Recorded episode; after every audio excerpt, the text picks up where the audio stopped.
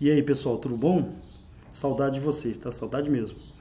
É, em 1831, o Dom Pedro I, o Pedrão, depois de um governo conturbado, guerras, escândalos, assassinatos, crise econômica, falência do Banco do Brasil, né? Falência, falência do Banco do Brasil, Dom Pedro I não resistiu à pressão e acabou abdicando o trono, ou seja, ele deixou o trono. Quando ele deixa o trono, ele deixa, né, ele abdica em favor do filho dele, o Pedrinho, que tinha apenas 5 anos de idade. É óbvio, né, pessoal? Ele não pode assumir o governo aos 5 anos de idade. Então a gente vai tentar entender agora o que, que a Constituição falava nesse caso.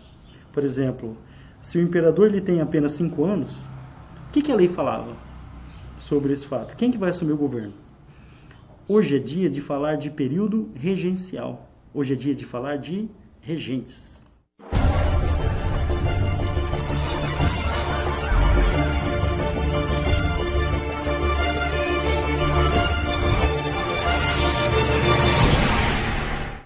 Pessoal, separei para vocês aqui o trecho da Constituição. Tá? Lembrando, o período regencial ele vai de 1831 até 1840. Essa é, é uma pintura do Pedrinho. Olha que bonitinho, pessoal. É esse aí que recebeu um país de presente do pai. Já pensou? pai, eu quero videogame. Não, vou te dar um, vou te dar um país inteiro, tá? Vou te dar o Brasil. Bom, o que, que a Constituição falava? Como ele era menor, no artigo 121, a Constituição previa que a maioridade do imperador, no caso, era apenas aos 18 anos. Ele tinha 5, né, pessoal? 5. Então, totalmente menor de idade. Nesse caso, se o imperador estava impedido porque era menor, o que, que a lei falava? Artigo 122. O governo poderia ser assumido por um parente próximo. Só que esse parente também não existia. Então, um parente aí maior de 25 anos que fosse próximo ao imperador. Então, sobrou o artigo 123. O que, que fala o artigo 123? Caso ele não tenha nenhum parente e seja menor, a Assembleia, os deputados e senadores, vão eleger três, eleger três políticos né, que vão compor o governo, formando uma regência trina. Então, ao invés de um governante apenas, o Brasil terá uma regência trina, três regentes, e o mais velho deles será o presidente da regência. A gente divide o período regencial em quatro períodos. Regência trina provisória, que é o começo, né, quando tiveram que eleger ele provisoriamente os regentes, né, porque Dom Pedro pegou o pessoal de surpresa. regência trina permanente, que vai de 31 a 34. Aí percebam aqui, ó, a regência deixa de ser é, trina e passa a ser una. Alguma coisa mudou na política. A primeira foi do padre Feijó e a segunda do Araújo Lima. É, vamos analisar primeiro qual era o cenário político do período, tudo bem? Politicamente falando, importante essa parte, hein, gente. Ó, qual que era o debate político desse período? o debate político principal era entre autonomia ou não das províncias. As províncias deveriam ter mais ou menos autonomia. Esse era o debate político da época.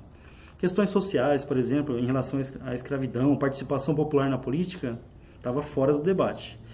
O debate principal, interesse das elites regionais, por exemplo, era se as províncias deveriam ter mais ou menos autonomia. Então, esses são os grupos políticos que vão se formar.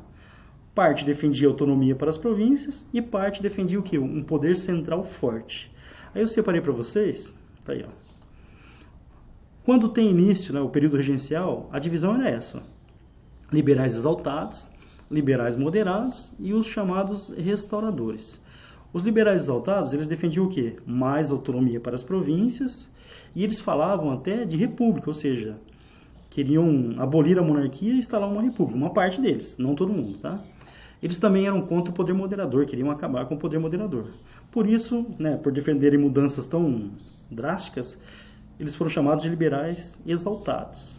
O segundo grupo, liberais moderados, aqueles que defendiam o quê? Mudanças menores, eram, formavam a grande elite do país, a elite agrária, eles defendiam o quê? Um poder central forte, né, nas mãos do rei ou dos regentes, principalmente para manter os seus privilégios. Essa era a grande preocupação, tá? Então, o debate político era esse: autonomia ou não para as províncias, certo? Os liberais exaltados defendiam autonomia, os moderados eram contra. Tem um outro grupo, olha só, os chamados restauradores. Ah, o que, que os restauradores queriam? Eles queriam a volta de Dom Pedro, ou seja, Dom Pedro acabou de abdicar do trono, eles queriam que ele voltasse. Entre os restauradores estava José Bonifácio, né, que brigou, apoiou Dom Pedro, foi importante na independência. Mas o fato é que os restauradores eles queriam a volta de Dom Pedro. Aí vai acontecer o seguinte, ó. Em 1834, Dom Pedro morre. A não ser que ele voltasse né, do além, ele não poderia voltar para assumir o trono brasileiro. Então esse grupo, ele vai desaparecer, óbvio, né? Então não tem mais como restaurar. É, esses três, eles vão dar origem a dois grupos. Os chamados progressistas e os chamados regressistas. Ó, atenção porque o debate volta. O que, que os progressistas defendem? Mais autonomia para as províncias. O que, que os regressistas defendem? Um governo central forte. Ou seja, progressistas defendem autonomia para as províncias. Eles querem que, o, que os atuais estados, as províncias na época, eles tenham mais liberdade para atuar, liberdade política, para criar leis, para controlar a sua economia. Os regressistas eles defendem o quê? Um poder central forte, ou seja, o Rio de Janeiro controlaria politicamente todo o país. Lembrando, pessoal, esse é o debate da época, tá? É, a união territorial também era debate, mas o principal debate era esse: autonomia ou não para as províncias. Progressistas e regressistas mais tarde vão dar origem aqui ao Partido Liberal e ao Partido Conservador, que são os dois partidos políticos do Segundo Reinado. Então, esse, essa é a composição política do período regencial. Liberais exaltados, liberais moderados e restauradores. Os dois vão dar origem, os três, né, vão dar origem a progressistas e regressistas, que vão dar origem ao Partido Liberal e ao Partido Conservador. Qual que era o debate político entre eles? Autonomia ou não para as províncias. Bom, começa a regência. Tá aí o nome dos regentes, tá, pessoal? Mas o importante aqui é assim, ó, quais foram as medidas adotadas? É, restituição do Ministério dos Brasileiros, tem que lembrar aqui, ó. Quando Dom Pedro estava no finalzinho, lá no último suspiro do seu governo, ele nomeou um ministério formado apenas por brasileiros. Nomeou e daí 15 dias ele demitiu todo mundo. Então a primeira medida da regência, provisória ainda, foi restaurar esse ministério. Colocou o ministério de volta no poder. Então, uma medida importante, tá? Convocação da Assembleia, é óbvio, né? Precisava mudar as leis, organizar o país. Então a Assembleia foi convocada e anistia os criminosos políticos. Ah, o que, que é isso? criminoso político é aquele que é considerado criminoso por discordar da política do governo, por ser contra o governo, por exemplo. No governo de Dom Pedro havia vários, vários criminosos políticos que não concordavam, por exemplo, com o poder moderador e eram considerados criminosos por conta disso. Esses criminosos políticos, eles foram anistiados. O que, que significa anistiado? Eles foram perdoados. Então, algumas medidas importantes aí da regência trina provisória. Vem a regência permanente. Em agosto de 1831, né, o padre Diogo Antônio Feijó, personagem importante agora, tá pessoal? Para tudo. Padre Diogo Antônio Feijó, personagem central desse período aqui. Ele era ministro da Justiça. O cargo do Sérgio Moro hoje, tá? Ele era ministro da Justiça. Hum, no, no, no mandato dele como ministro da Justiça, ele vai ter uma decisão assim que vai ser fundamental para o apoio que ele vai receber. Ele vai criar a chamada Guarda Nacional, ó, ponto de extrema atenção. O que, que era a Guarda Nacional? A Guarda Nacional vai ser uma força paramilitar formada pelos grandes fazendeiros, ou seja, os fazendeiros, né, os mais poderosos, mais ricos, eles vão formar, eles vão receber o título de coronel e vão formar uma milícia, né, um, um pequeno exército e esse pequeno exército ele vai ser responsável pela segurança da sua região. Qual era o objetivo da Guarda, da Guarda Nacional? Qual era o objetivo da Guarda Nacional? Primeiro, diminuir um pouquinho o poder do exército e que as elites regionais tivessem controle sobre, hum, sobre a população. Então, uma, das uma das grandes funções da Guarda Nacional era reprimir, por exemplo, revoltas populares. Ah, o povo lá insatisfeito, está bravo com o governo e tudo mais. A Guarda Nacional formada ali pelos coronéis e seus capangas, ela tinha como objetivo reprimir essas revoltas. Aí, gente, não precisa nem falar, né? Essa medida, ela deu muito poder aos fazendeiros. Os fazendeiros, os chamados coronéis, eles passaram a ser a força militar das suas regiões. Então, eles que já eram poderosos passaram a ter um poder maior ainda com a criação da Guarda Nacional. Essa medida do Feijó, ela agradou demais as elites, né, as elites agrárias, porque elas passaram a ter um poder que antes não tinham. O fazendeiro era o coronel da região, tinha lá a sua força militar, os seus capangas, e controlava a política, é, reprimia protestos, ou seja, mandava em tudo. Tá? Então a criação da Guarda Nacional, o que, que ela tem como consequência? Ela deu grande poder aos fazendeiros na época. Bom, é, ainda durante a regência trina permanente, vai acontecer uma mudança tá, na Constituição. Atenção, pessoal, porque agora é muito importante para o vestibular. A Guarda Nacional também é, tá? É, foi a regência aprovou, né, através da Assembleia, o ato adicional de 1834. Atenção, o ato adicional de 1834. O que, é um ato adicional? É uma mudança na Constituição. Você pega a Constituição e faz uma alteração nela, tudo bem? Então, o ato adicional de 1834. Atenção agora, o que, que ele trouxe de novo, ok? O que, que o ato adicional de 1834 alterou na Constituição? Primeiro, suspensão do poder moderador. É óbvio, né? Quem lembra né, do... Quando a gente falou da Constituição de 1824, o poder moderador era privativo, era só do imperador. O imperador é menor, então ninguém vai exercer esse poder por enquanto. Então, essa é óbvia. Suspensão do poder moderador. Suprimiu o Conselho de Estado, que era diretamente ligado ao imperador. Essa também é óbvia. O Conselho de Estado era um órgão que assessorava o imperador. Ele não pode assumir o governo ainda, então suspendeu também. Atenção agora, foram criadas assembleias legislativas provinciais. Cada estado passou a ter a sua assembleia. Aí lembra da, daquela divisão política? Progressistas, regressistas, liberais, conservadores? Essa medida, ela favorece qual das duas correntes? Obviamente, a dos progressistas. Então, o que, que a gente vai ter aqui? Com o ato adicional, atenção ao termo, com o ato adicional de 1834, a gente vai ter um avanço liberal, um avanço progressista. Por quê? As províncias passaram a ter uma assembleia legislativa, que dava a elas maior autonomia. Lembra, não era esse o debate político da época? Então, pelo ato adicional de 1834, as províncias elas passaram a ter a sua assembleia legislativa. Ó, ponto fundamental, hein, pessoal? Não esqueçam dessa. É, a regência trina, outro ponto de muita atenção. A regência trina foi substituída por uma regência una, ou seja, por essa mudança, ao invés de três regentes, a gente vai passar a ter um regente apenas. Então, retomando, começa a regência trina permanente. Mudanças. Criação da Guarda Nacional, que vai dar grande poder aos fazendeiros, criando seus pequenos exércitos. A instituição do Ato Adicional de 1834, que foi uma alteração na Constituição. Ah, o que, que ele trouxe de novo? Suspendeu o poder moderador, suprimiu, né, cancelou o Conselho de Estado, criou as assembleias legislativas provinciais, existem até hoje, né, agora estaduais. Isso deu maior autonomia para as províncias, ou seja, um avanço progressista, e substituiu a regência trina por uma regência una. Substituiu a regência trina por uma regência una. Essas foram as alterações feitas pelo ato adicional de 1834. Gente, para o vestibular, fundamental, hein? Então anotem, passem glitter, marca texto, certo? Bom, regência 1. Então começa a regência 1. Adivinha quem foi eleito? O eleito foi o padre Diogo Antônio Feijó. O que, será que ele fez mesmo que agradou as elites? Ah, ele criou a Guarda Nacional, que deu amplos poderes aos fazendeiros. Ou seja, estava com moral. E com essa moral, o Feijó foi eleito, tá? Eleito como regente uno, uma espécie de presidente. Alguns historiadores afirmam que foi uma experiência republicana que a gente teve, tudo bem?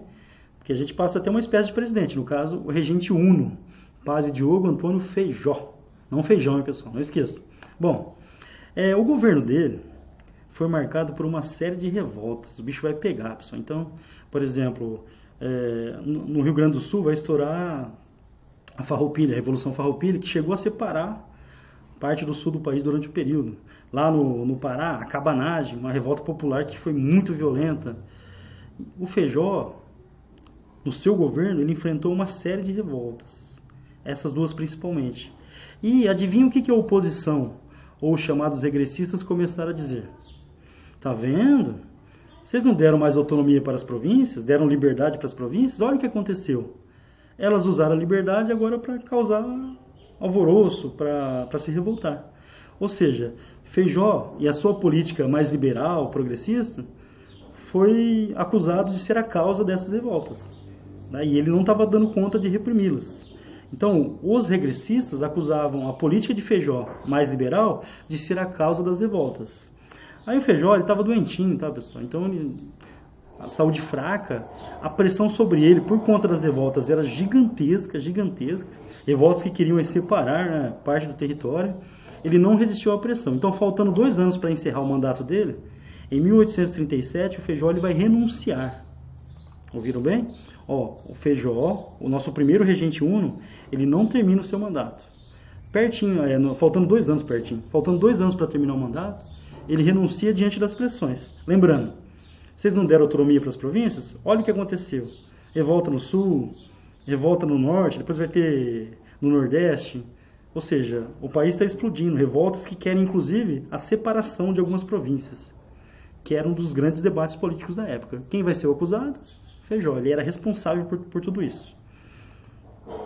Com a renúncia de Feijó, foi eleito o Araújo Lima. Atenção a esse personagem.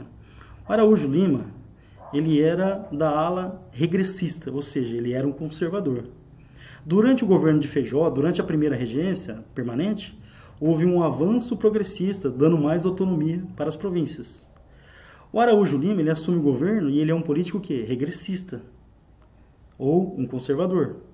Então, o governo dele vai ser marcado pelo quê? Pelo retrocesso, certo? Durante o governo de Araújo Lima também aconteceram revoltas, tá? Aí estourou a balaiada, estourou a sabinada, a revolta dos malês. Ou seja, o Brasil estava passando por um momento muito conturbado, muito conturbado mesmo. E os conservadores, os regressistas, achavam que a causa de tudo isso era a autonomia que foi dada para as províncias. Por isso, ó, ponto de atenção, hein? em 1840 foi, foi aprovada a, chamava lei, a chamada né, Lei Interpretativa do Ato Adicional. Opa, atenção. Ato adicional de 1834 deu mais autonomia para as províncias. Em 1840, regente Araújo Lima, foi aprovada a lei de interpretação ou lei interpretativa do ato adicional. Eles vão interpretar de novo o texto. Essa interpretação trouxe mudanças. Parte da autonomia das províncias foi retirada. Ou seja, eles achavam que a solução para conter as revoltas provinciais era endurecer o controle do governo central, Tá? Essas medidas, elas foram consideradas o quê? Um regresso conservador. Lembra? Progressistas, avanço liberal, mais autonomia para as províncias. Regresso conservador, os regressistas, tiraram as autonomia, a autonomia das províncias. Será que resolveu? Ou será que a lei de, de, interpretação do ato adicional acabou com as revoltas? A resposta é não. Aí o que, que os liberais tiveram a ideia? Ó, o, as províncias não estão aceitando o governo regencial. Talvez, se a gente entregar ao governo alguém que é legítimo, que tem o direito legítimo de, de assumir o trono, no caso aí Dom Pedro II, as revoltas acabem. Então essa ideia começou a correr entre os chamados liberais ou progressistas. Eles formaram lá uma espécie de clube, né, o clube da maioridade, e eles passaram a defender a ideia de antecipar a maioridade de Dom Pedro. De novo, hein, pessoal? os liberais né, perderam, o Feijó renunciou, os conservadores assumiram o poder e eles passaram a retirar aquelas medidas mais liberais, tirar a autonomia das províncias.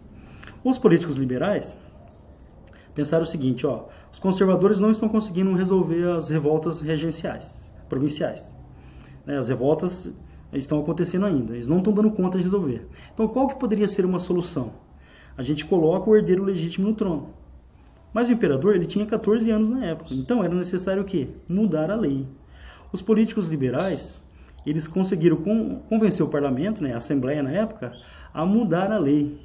E em julho de 1840 houve uma mudança legislativa, ou seja, eles anteciparam a maioridade de Dom Pedro. Dom Pedro vai assumir o governo, vai assumir o império aos 14 anos de idade.